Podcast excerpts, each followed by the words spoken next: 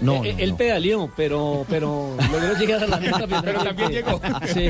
No, lo, lo de Nairo hoy eh, fuera de serie. Lo Aquí que lo tuvimos el- sentadito allí, quien lo viera se me pollito. todo, todo flaquito. Calladito. Aquí vino a calladito. despedirse a Blue Radio. Calladito. Sí, sí, señor. Flaquito. Y yo creo que eso ha sido fundamental también eh, para medir el, el potencial de Nairo con respecto a los otros corredores. Entre más liviano, tiene la facilidad de subir con Qué mayor eh, facilidad con respecto a los corredores que son más pesados. Aunque lo que está haciendo es realmente increíble. Ya es tercero en la general, a 21 segundos de contador para pelear el podio. Lo puede, lo puede casar. Es decir, Sí, Quintana... puede Entre el segundo y el quinto. ¿Cuánta montaña falta, ¿Usted se imagina donde ese hombre se meta de segundo en el tour? No, fantástico. historia, Sería, sería histórico Sería o no. colombiano. Don Rubén Darío Arcila, Rubencho, bienvenido a Blog Deportivo. Rubén Darío Arcila.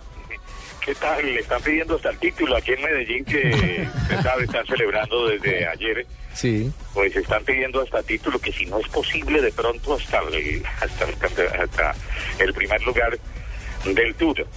Eh, como falta tanta montaña Ajá.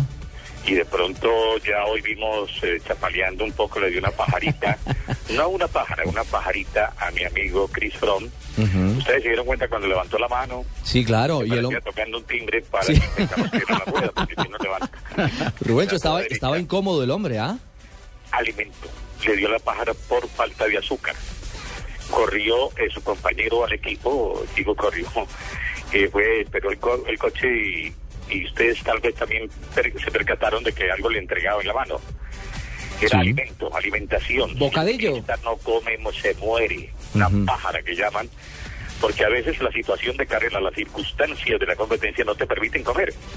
Porque hay que perseguir, porque hay que estar al frente, porque me atacó contador, porque se vino purito y se les olvida comer. Ahí es donde el técnico pasa gritándole desde la... ¡Coma! Rubencho, Le faltó comida a Chris Fron, que casi se lo come el colombiano. ¿y qué, es- qué es lo que le dan en esos eh, instantes a- al corredor? Azúcar. Algo que debe, bueno, yo ellos regularmente se alimentan con proteínas, lo que reemplaza la panelita nuestra, Eso iba. de panela viejo, Lo de la, la época de los 80 de la panela. que sí, que había que morder mucho. Cuando la gente allá en Europa se dio cuenta de lo que masticaban los colombianos, pues se dieron cuenta de que estaban en la edad primitiva, porque ellos ya tenían mm, una manera de nutrirse de otra manera, de- con las mismas calorías o más, una alimentación que se puede consumir en la carretera como un dentrífico. Y esto cambió la costumbre también de los colombianos que aprendieron.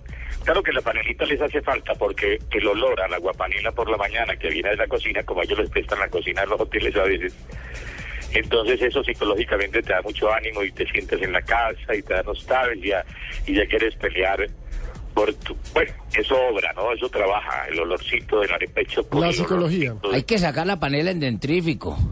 eh, ya lo están exportando. Pero la palabra, la máxima condecoración, se la escuché ahora a Ricardo. Y parece que en Colombia ya no es tan importante que le digan a uno doctor, ingeniero, abogado. Ya está de pronto muy manoseado el tema. Que le digan a uno guerrero. Es la máxima condecoración en este país. Y cuando le dicen a Nairo Quintana guerrero, ya está dicho todo. El colombiano entiende qué es un guerrero. Y ustedes se dan cuenta, a lo mejor que te daría como más despacio que los demás. Lo que pasa es que mueve una relación más potente que los demás. Entonces debe tener deslumbrados a los compañeros del lote que le deben mirar el piñón, el plato y qué es lo que está moviendo este muchacho. Y, y uno lo ve todo flaquito. con... ¿Pero eso quiere decir que tiene más fuerza en la Sí. pierna? Sí, par de palancas bravísimas como las de Miguel Zamacá. Mm. Y las de Cochise, Cochise rompió dos piñones. De la fuerza que tenían las piernas, con la cadena le daban a eso una... Son muchachos muy bien alimentados de pequeño. Lo que pasa es que como él estaba acostumbrado a pedalear en esas bicicletas eh, lecheras, La panadera. Claro. la panadera nos contó acá. La Claro. famosa panadera, la que pesa no sé cuántos kilos, claro. en la que ganó Rafael Antonio Niño por allá en la primera vuelta. Entonces, al, eh, y el trabajo de equipo lo anima mucho. No escucharon ustedes en la entrevista que dice es espectacular la manera como trabaja este equipo. Y mire dónde lo tienen. Ya casi de su campeón, porque si contador insiste en atacar bajando, de pronto el que pueda llevar del bulto es el, el español. Claro. Los españoles no han ganado ni una etapa en este Tour de Francia. Está decidido, claro. Eh, que lo van a atacar en la bajada. Que Chris Froome es nervioso para el descenso. Ya está regado el cuento y que ahí es don, su lado flaco, su talón de Aquiles.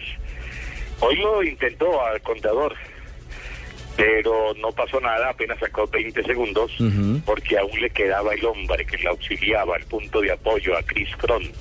Ese Richard Porte se ganó hoy la Cruz de Boyacá, eh, bueno, todo. y que total de que haya que condecorarlo, hay que darle el título más eh, elevado, más señorial, más de la monarquía inglesa para este hombre. Richard Porte, que hoy fue el punto de apoyo, el que le dio la portada al líder, al vestido de amarillo, Sí. que no lo tocaba nadie, ¿no? Decían que era extraterrestre. Ajá. Y los arandió. una vestido de amarillo. Y hoy los arandió un colombiano. No habían visto pedalear nunca a un hombre así en el ascenso. Ustedes lo leyeron, lo escucharon, lo vieron. es, que na- es que nadie pedalea, da 100 pedalazos por minuto. Son los que dan más o menos. El batiaje, la cantidad de energía, los vatios que, que desperdician, o no, que se aprovechan de todas maneras porque el hombre toca la gloria, ¿no? El tintel de la gloria. Pero era el- lo hace recordar a uno a Armstrong, ¿no? Con el viejo molinillo. En cambio, el colombiano es menos espectacular, más frío en el ataque. Además, no mira para los lados, no mira para la izquierda ni para la derecha. Él se va derechito. Los demás se respiran profundo. Purito hoy él tenía el rostro desfigurado y el colombiano quieto, gélido. No abría la boca. ¿Que ¿Será mejor que Lucho Herrera? Preguntaba la gente en la calle. Lo están preguntando ahora. Bueno. Este veremos. será mejor que Lucho. Cierto.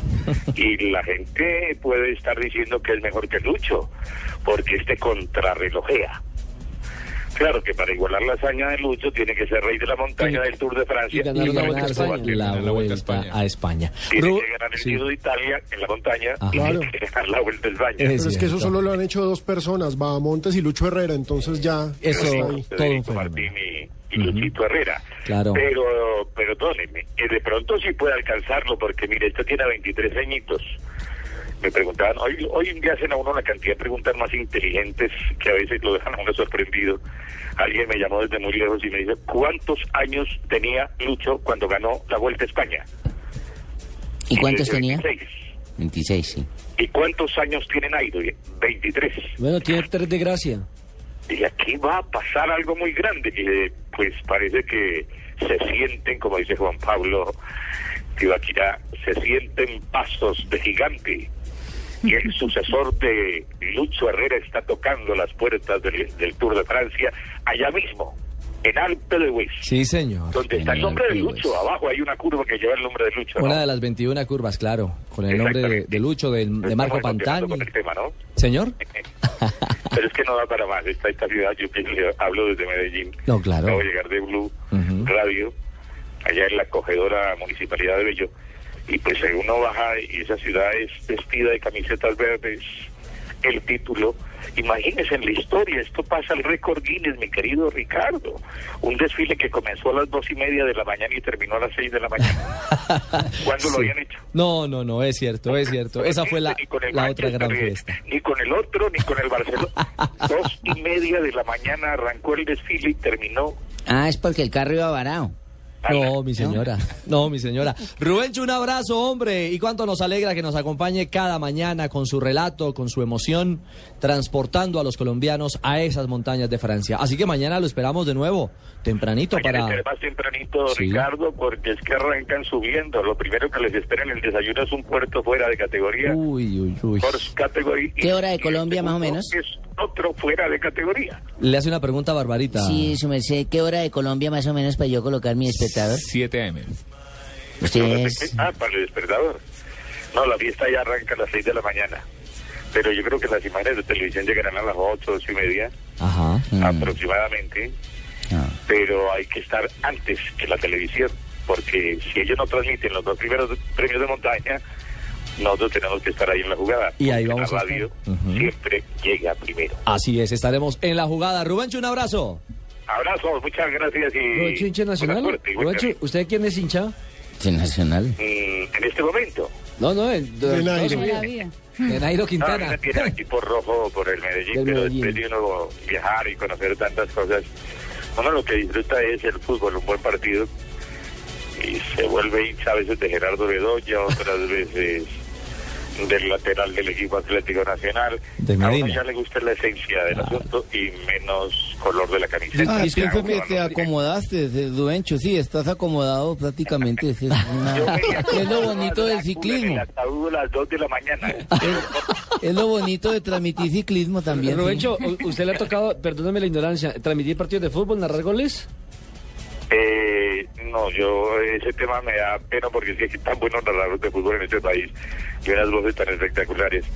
Pero es que el ciclismo sí es complicadito porque es todos los días. Y porque usted va por una montaña, va por un río, va por un pueblo, porque llueve, porque cae nieve.